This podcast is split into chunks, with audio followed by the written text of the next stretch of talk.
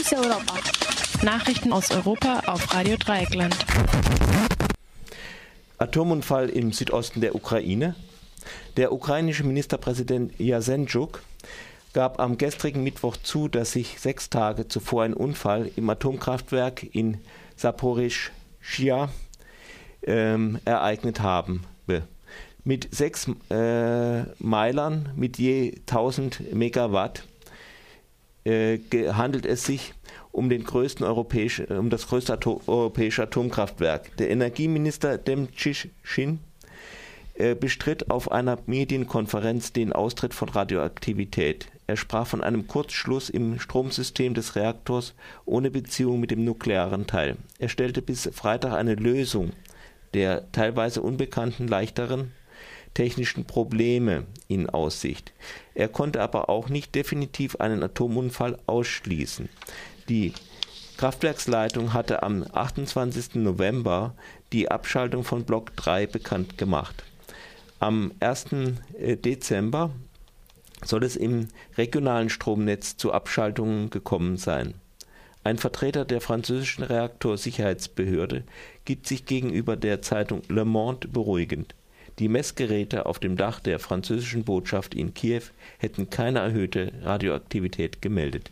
Kiew ist auch nur äh, knapp 500 Kilometer vom AKW Saporischja entfernt. Saporischja befindet sich im Südosten der Ukraine, relativ nah an der von Russland annektierten Krim und an den von ukrainischer Armee und Separatisten umkämpften Donbass. Der Unfall war also für internationale Medien der Anlass, sich um die Sicherheit der ukrainischen Atomkraftwerke Sorgen zu machen. Wie alle anderen Atomkraftwerke in Saporischschja nicht äh, gegen willkürliche oder zufällige Granat- und Raketeneinschläge geschützt sind. Außerdem ist die Ukraine für das Betreiben der, ihrer Atomkraftwerke aus der Sowjetzeit von russischer Technologie und russischem Fachpersonal abhängig.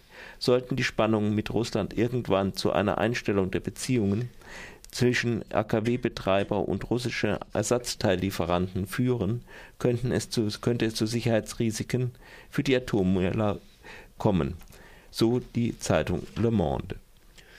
Urteil zum Prozess in Wien wegen angeblicher Menschenschlepperei voraussichtlich heute verkündet.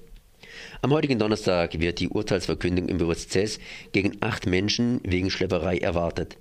Den Angeklagten wird die Bildung einer kriminellen Vereinigung und Millionengeschäfte durch, die, durch den Schmuggel von Migranten und Migrantinnen über die Grenze vorgeworfen.